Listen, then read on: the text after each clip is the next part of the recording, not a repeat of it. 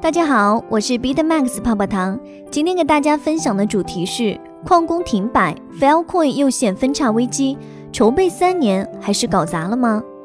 聚焦一整天，Filecoin 正式执行 FIP 四提案，直接释放百分之二十五区块奖励。Gemini 联合创始人称，拥有比特币的时代现在已经到来。北京三中院首次使用区块链电子公告。新华社称，数字货币不等于区块链。Uniswap 首个治理提案被否决，交易量较九月初高位下降约百分之七十五。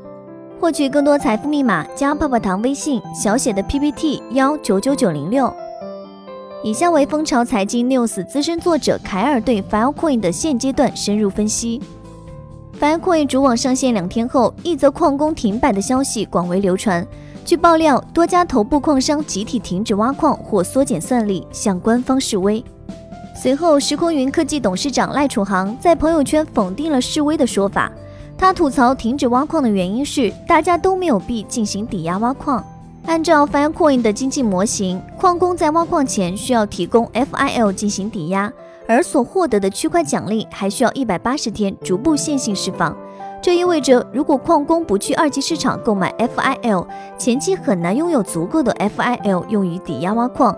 在评价这个经济模型时，赖楚航愤懑地爆了粗口。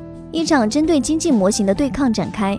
十月十八号，Filecoin 官方宣布了 FIP 零零零四提案，将区块奖励修改为百分之二十五直接释放，另外百分之七十五奖励按照一百八十天线性释放。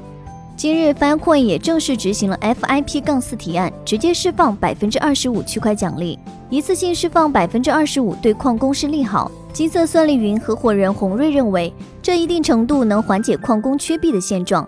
在币价层面，短期有抛压风险。另一方面，随着 FIL 代币持续下跌，外界对 Filecoin 官方抛售代币的质疑仍未停止，已经有人开始趁机分叉 Filecoin。种种争议之下，FineCoin 的去中心化存储之路一波三折，矿工停摆施压既定经济模型。十月十九号晚，FineCoin 创始人胡安·贝内特现身社交网络，连发四十条推特回应 FineCoin 主网上线以来的诸多争议。他声称，矿工罢工的说法纯属无稽之谈，FineCoin 网络并未出现异常，矿工们正在赚钱。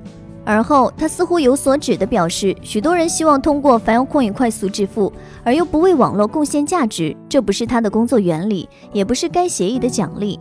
胡安认为，目前所发生的客观情况是，网络算力增长比主网上线前的测试网要慢。这主要是因为网络不再补贴矿工的抵押和费用成本。现在矿工要用真金白银来挖矿，矿工们需要匹配他们的算力增长和代币流。Filecoin 主网虽然还算稳定，但在现行的经济模型下，矿工缺币的确是不争的事实。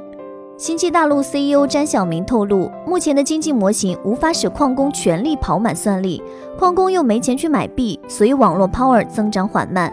星际大陆当下采取的策略是，每天拿一些释放的代币进行抵押挖矿，逐步增加算力。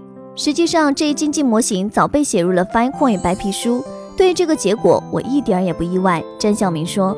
而从多家头部矿商集体停摆来看，他们似乎希望通过这种方式向官方施压，以加快区块奖励的释放。矿机太多了，没有足够的币就没法全部开机。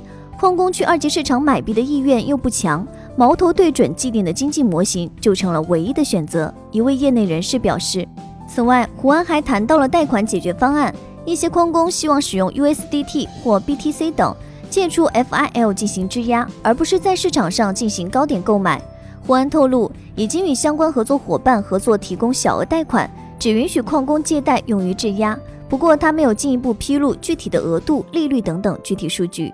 新提案可解禁可，FIL 存在抛压风险。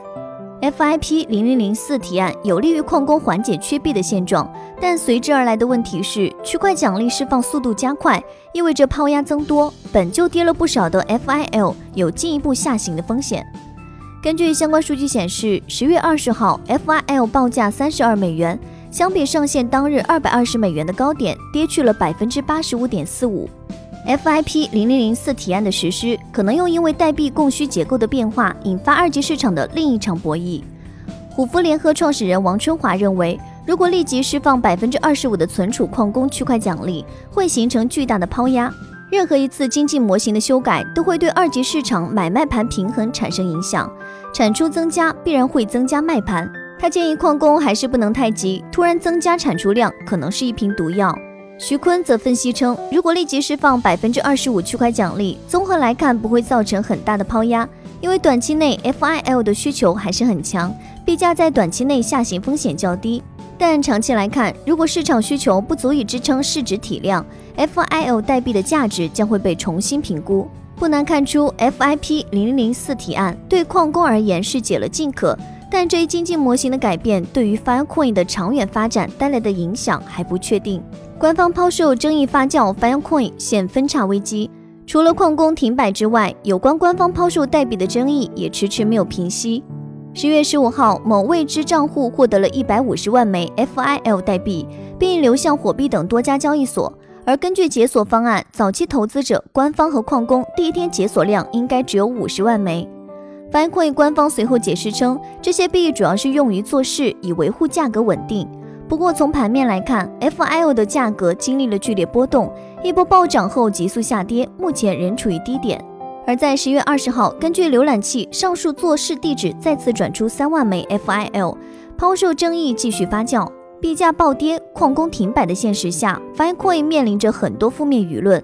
就在此时，波场创始人孙宇晨也出来添了一把火。他在推特称，希望 SEC 调查 Filecoin 官方抛售一百五十万枚 FIL 这一事件。孙哥永远不会缺席每一个热点，有网友调侃。不过在胡安看来，孙宇晨的这番言论或许是为了借机分叉 Filecoin。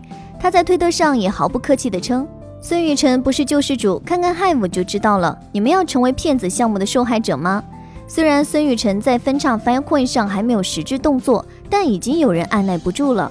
十月十七号，名为“明石协议”的项目发布了经济白皮书，并提出了 IPFS 加 DAO 的概念，宣称要分叉 Filecoin。针对目前 Filecoin 经济模型等问题，民事协议提出了用更少的质押、更公平的治理方式进行改良。一个不争的事实是，Filecoin 主网上线还不到一周，分叉的言论就已经发散开来，这显然不利于社区的稳定和团结。当前来看，尽管分叉项目接二连三的出现，Filecoin 仍是多数人的选择。不过，已经有声音担忧，Filecoin 如果不能尽快挣脱当下的负面漩涡，真正的分叉可能最终会发生。以上就是今日的区块链大事件。喜欢本音频的话，帮助转发、截屏发给泡泡糖领取奖励哦。想进一步了解近期比特币行情动态，可以加泡泡糖微信，小写的 PPT 幺九九九零六。好了，今天的节目到这就要结束喽，咱们下期再见，拜拜。